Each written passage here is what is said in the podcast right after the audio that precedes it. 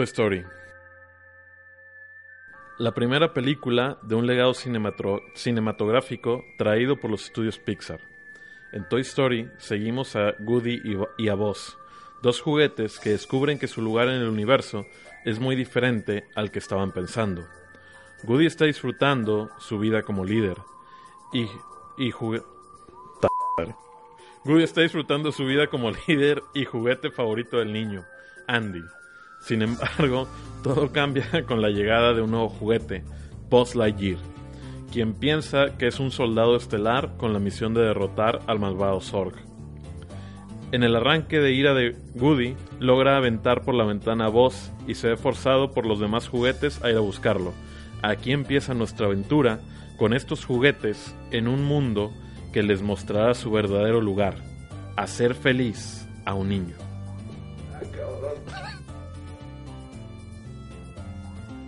Bueno, este es el episodio de Toy Story o Nostalgia bien hecha. Ese no fue el ángulo que. ¿Qué analizaste? Sí, at all, pero. ¿Cuál fue? No, sí tiene, sí tiene un poco que ver, pero se me hace que.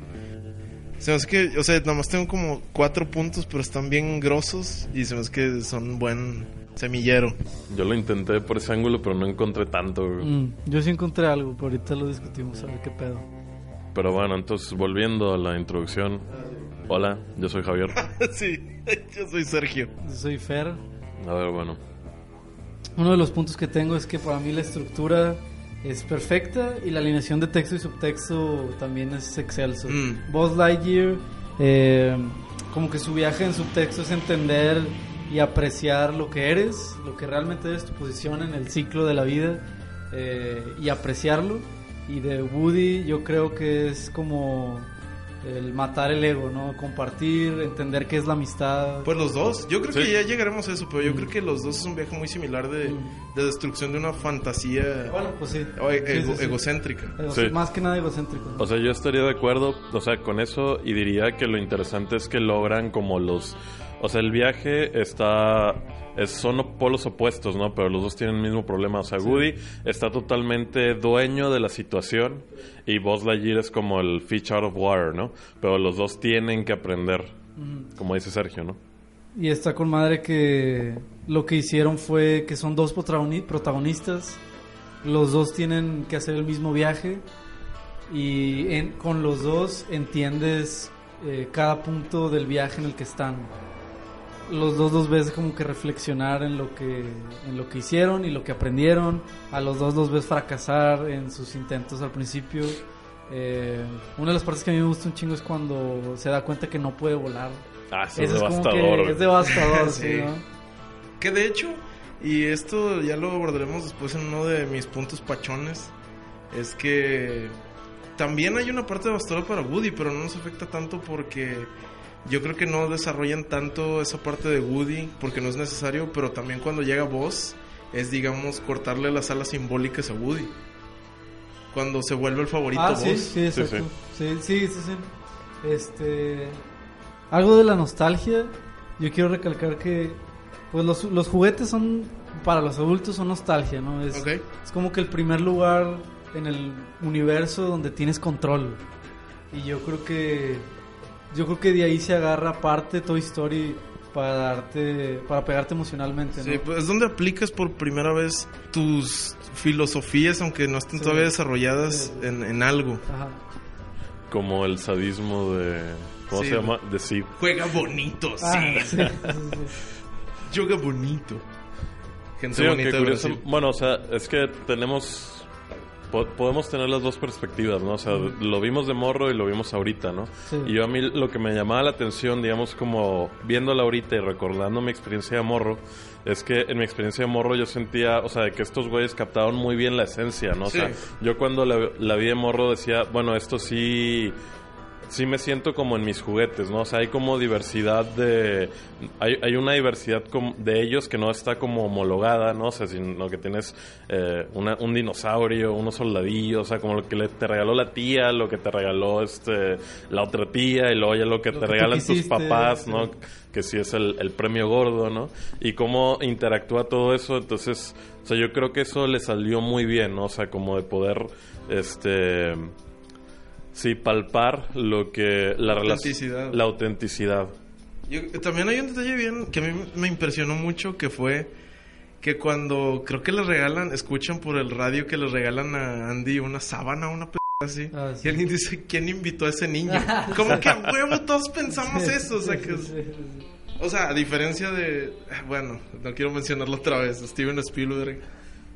Pero bueno, ya. No, olviden eso, eso corten. Eh, y yo no sé, o sea, es que yo no encontré tanta nostalgia, güey, la verdad. O sea, fuera del tema, digamos, como de unos adultos haciendo una película sobre juguetes, yo no encontré tanta nostalgia, pero sí está muy marcado el tema de la obsolescencia, ¿no?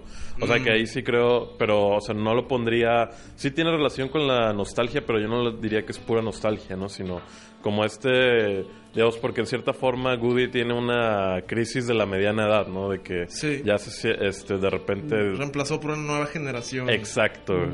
Y eso yo creo que se puede entender, o sea, tan, de que te pasa, ¿no? Independientemente de, de, de que sea como que lo estés proyectando en un pasado tuyo, sino que también pasa, te, te pasa, ¿no? No es Sí. algo que te pasó, sino que te pasa. No sé Ah, si me pues, explico, sí, ¿no? sí, sí. Yo creo que algo que está surgiendo, por ejemplo, no sé si vieron la película de Tarkovsky, Nostalgia. No. Yo Bueno, está con madre y chequen a ese director porque es la mamá. solo pero, me sé la escena de la velita, güey, pero...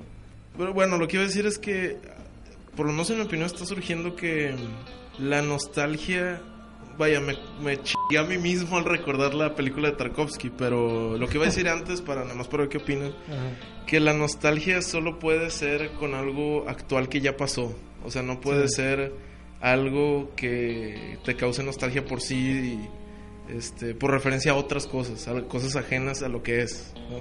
Pero por ejemplo que, o sea, en Real Player One, que hacen Sí, referencias... o sea, pero no te causa nostalgia Ready Player One, te causa Ajá. nostalgia de las cosas a las que hace referencia. Ah, Ah, ok, ok, ok, ok, ok. Pero en este caso sería se vería representado en, en secuelas como Toy Story 3, que hacen referencia a Toy Story 1. Ah, es que yo no creo que hagan referencia así tal cual, o sea, más bien continúan un hilo temático, pero no es necesario haber visto Toy Story 1 para disfrutar dos o tres. Sí, es que, o sea, yo diría, bueno, tal vez como refinando un poco mi punto, que tal vez está ligada a la nostalgia, pero siempre al tema de quedar obsoleto, ¿no? O sea, porque Sí. estaba reflexionando, Toy Story 2 y Toy Story 3 son como el mismo pedo, ¿no? O sea, de, de juguetes que ya son viejos, Sí. ¿no? Y están como olvidados, ¿no? Y entonces, eh, el punto es como eso de sentirte, pues que ya no encajas en el mundo, ¿no? Pero no es no, no es como decir, ah, vamos a recordar específicamente los noventas en donde viste Toy Story, este, sino, o sea, que eso sería como la nostalgia chafa, ¿no? De, Sí. de Ready Player One, ¿no? Sino es, eh, vamos a jugar con esto de We're Old. ¿Qué les parece si pasamos a mi primer punto pachón? Dale. Ahí los va, este pedo está teológico y ontológico. A la... Andy como dios y los humanos como dioses y pues los juguetes como humanos o juguetes del destino. Me agrada, ven. me agrada. Ahí va. La relación de los juguetes con los humanos está enmarcada por la sociedad misma de los juguetes. Es decir, uno no puede realmente alcanzar la unión con Dios si no es mediante subir en la jerarquía establecida. Woody es el más cercano al dios Andy. Es Y- como un sacerdote. güey. Sí, y también es el líder en la comunidad de juguetes. Entonces la cercanía a Dios eh, determina el estatus en la sociedad de los juguetes. Por eso cuando vos reemplaza a Woody como el favorito del dios Andy, la posición social de Woody se ve amenazada. Pues sí. Está, ¿Cómo? está pachón, está, Está pachón. Está pachoncito. Sí, sí, estoy de acuerdo. Definitivamente Woody es el líder porque está más cerca a Ajá. Andy.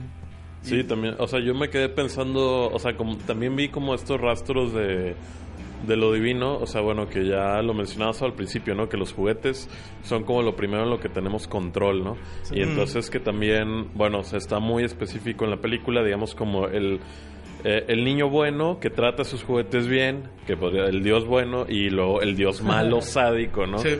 Este, y digamos como las dos eh, formas de tratar como con alguien inferior a ti, ¿no? Que también está curioso que la jerarquía es random, ¿no? O sea, si al niño le gusta los vaqueros, pues tú eres el elegido. Pero si le gusta los dinosaurios, va a ser el dinosaurio. O sea, no es por Sí. méritos. Pero también, también, por ejemplo, ahora que lo mencionas, está curioso cómo, de hecho, el dinosaurio, el Rex, es- siempre está como que intentando mejorarse a sí mismo para Ah, ser sí. más agradable al dios Andy. Pues yo diría, bueno, pues sí, se puede ver así. Es para, para cumplir mejor su rol, ¿no?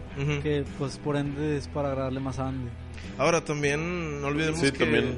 Ajá. Ah, bueno, o sea, esto que mencionas que también tiene que ver totalmente con el viaje, eh, con romper esto de la burbuja egoica de los personajes.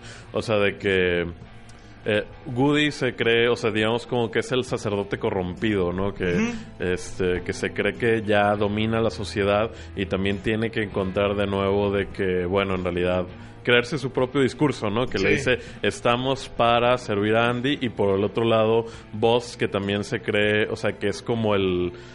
El boss original, que también, bueno, eso está interesante, después podríamos hablar de eso, de que es la idea de Boss Lightyear, y luego encuentra también que es solo un juguete más, pero ser el juguete de Andy en específico tiene valor, ¿no? Le Sí. confiere, digamos, eh, Sí, sentido a su existencia. sí, sí, sí. Que al final de cuentas es aceptar, ¿no? tu rol. Sí, eh, tu haz rol. tu rol. Que no, que no eres Dios, sino que estás, digamos... O sea, es que es- suena muy culero ponerlo como en términos de jerarquía, ¿no? Pero es aceptar que... en- a- aceptar que no eres lo que no eres, al Sí, final de cuentas, ¿no? Exacto. No, y que viene con sus ventajas y desventajas, porque Woody también, de alguna manera, sí está corrompido, pero de alguna manera sigue haciéndose responsable del bienestar de todos, ¿no?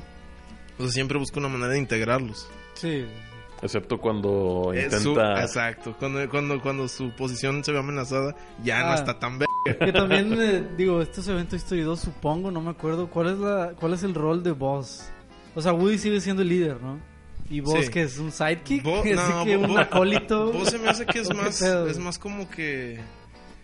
Porque también se, se, no- se nota en la 1 también, a mi parecer. O sea, Woody es el cerebro, es el plan, Eh, sí. pero vos es como la capacidad. Ah, bueno, pues se O puede ver sea, así. vos es el que... La práctica. Sí, o sea, por ejemplo, cuando están en problemas, que están Woody y vos contra los... Ah, que agarra esto. agarra vos y, y- sí, o sea, él por, sí, él por sí mismo no puede hacerlo. Pues sí. Solo a través de vos, Sí, sí, que sí. tiene la fisicalidad, puede, pueden salir de esa situación. A ver, yo podría mencionar un como, no sé si es un plot hole que encontré ahorita, pero bueno, o sea, lo pongo porque si, si, si lo explican a mí se me pasó, ¿no? Pero hay una razón de, o sea, si vos cree que es en verdad el boss Lightyear de verdad, eh, explican por qué el güey de todas maneras se queda congelado cuando entra al- algún humano a la habitación. Eso sí lo notamos, sí. ¿Te acuerdas que porque vimos la película o, o la estábamos eh, checando Sí. por separado y Sí. yo sí lo noté. Qué bueno que lo mencionas.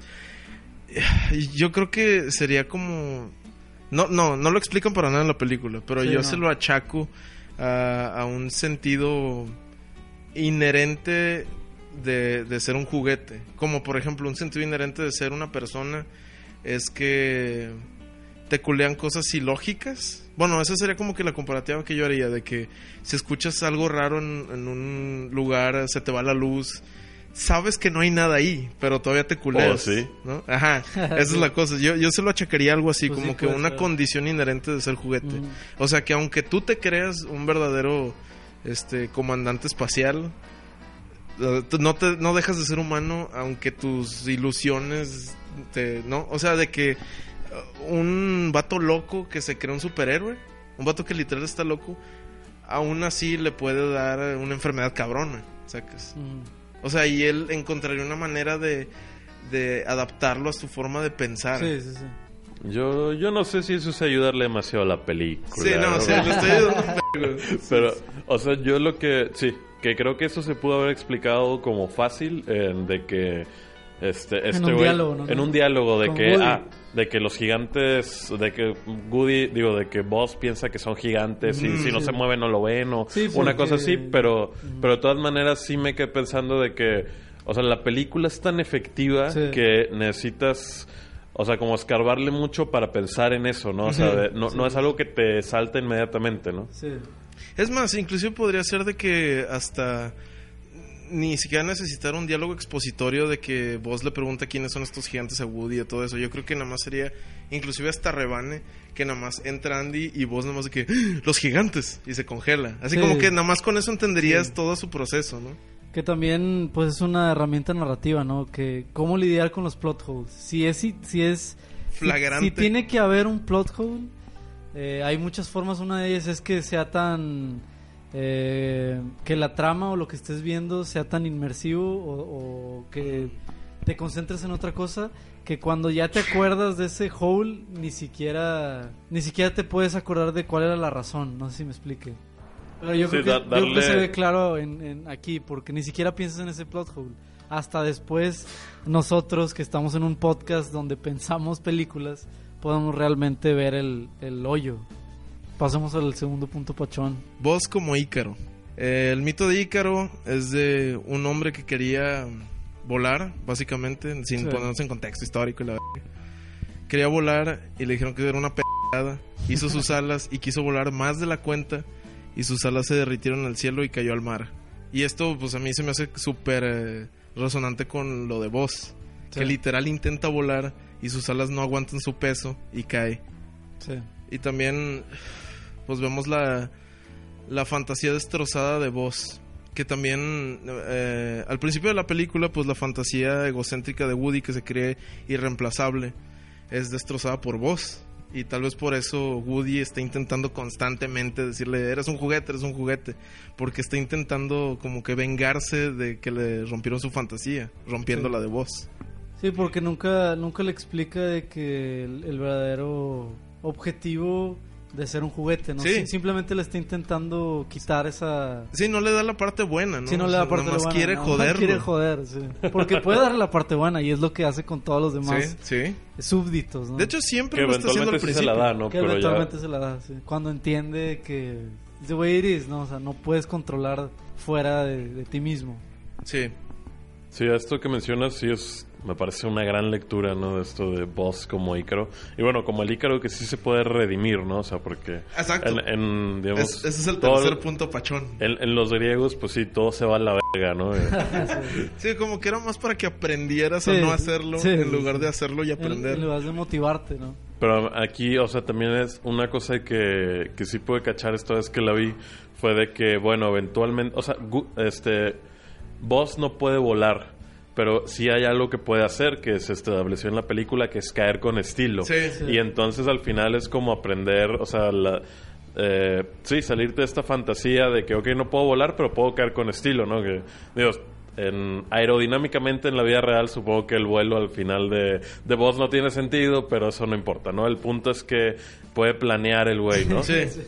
Y entonces, y aparte que enciende el cohete del final con Ajá. su casco, ¿no? O sea, Sí. el- lo que lo detona es algo que él sí tiene, ¿no? Sí, creer en sí mismo, pero en un contexto realista, ¿no? Sí, totalmente. Bueno, realista para un juguete. Sí, claro. un juguete que se mueve y habla. de la historia. Pues de hecho, eso se me hace un buen segue para seguir con el tercer punto pachón y ya Ajá. de ahí en adelante siguiendo con la nostalgia que surge de ahí, que es el tema de la película, que es eh, la amistad.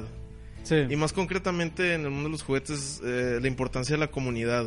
Lo vemos hasta, pues tú lo mencionaste, Fer, antes de, de la grabación de Yo soy tu amigo fiel, ¿no? Ahí te dice todo el pedo. Sí. Y bueno, yo le doy una lectura tal vez más siniestra, que es, no me voy a salir del esquema social. O sea, yo soy tu amigo fiel, ¿no? Es como que soy un, soy un camarada comunista leal a la causa. Básicamente, ¿no? Pero también nos está lo chido que, que acaba de mencionar Javier, que es que vos logras superar eso.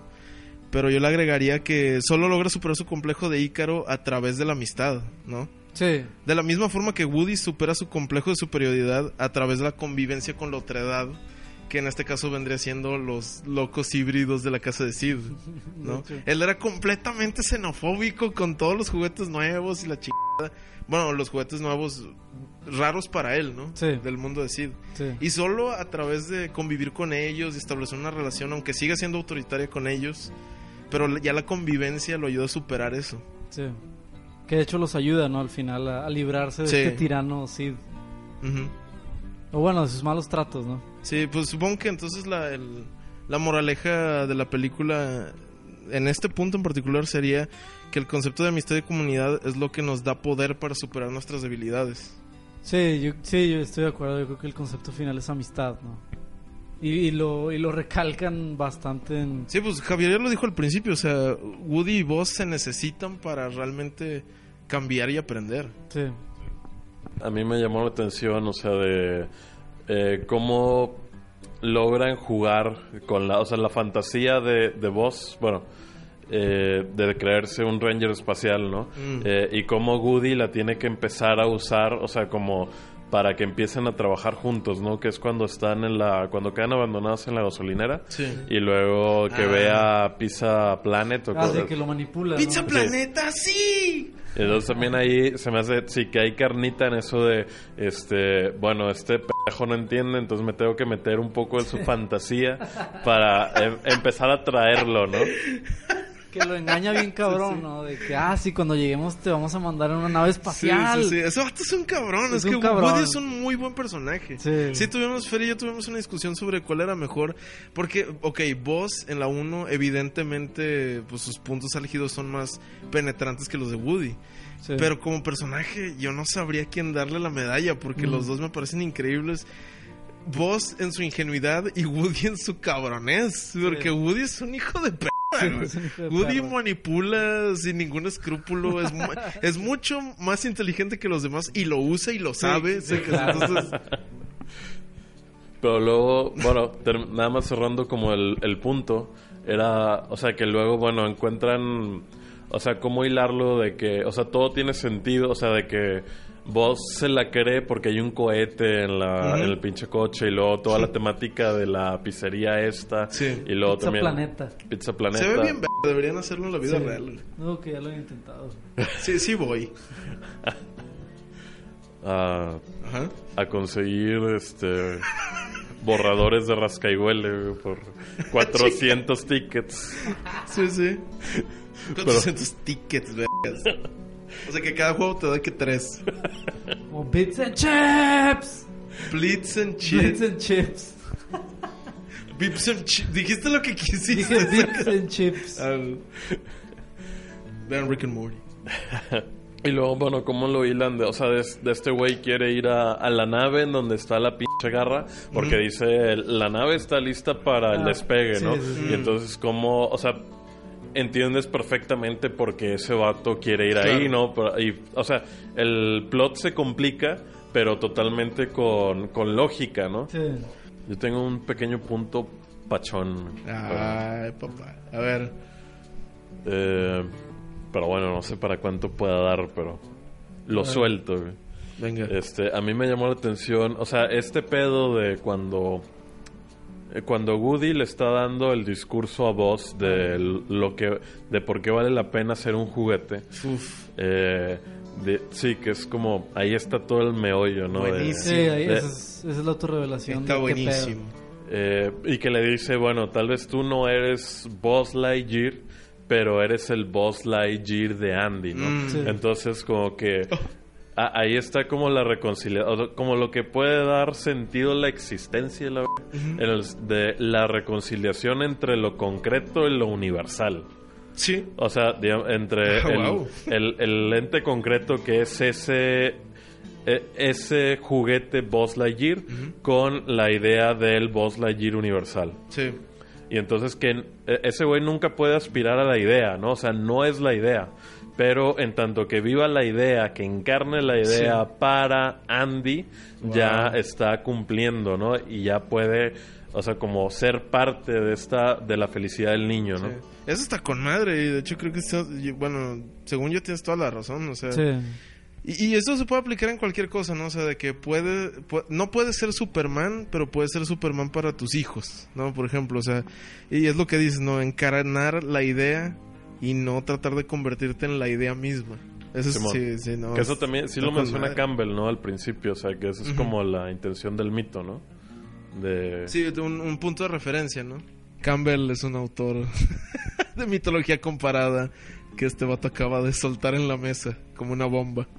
Bueno, pero es que aquí en, el, en la cabina tengo cerca un ejemplar de, de Ah, sí. Por Sí, cierto, díganos cómo se imaginan que es nuestra cabina, cómo Sí. es nuestro estudio. Sí, el que se acerque más se saca una jiribilla. Ah. Mira, ahí- aquí está, para que no digan que estoy cotorreando. Sí, sí. Se van a sacar una jiribilla. La Si jiribilla. se adivinan la Una de las Javier. jiribillas. Ah, no, sí, hay un b No, no. uno y- para cada uno de ustedes. Pero están contadas, ¿no? Sí, sí, sí. O sea, es un, Pero es número, más, es un número constante de jiribillas en el universo.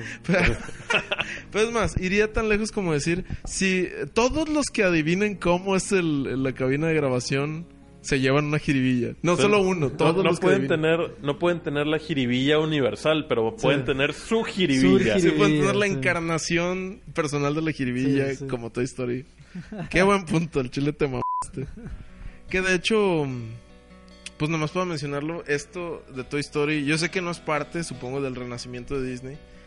Cabe en la, en la mm, época, pero supongo que no lo toman como parte porque no es animada tradicionalmente.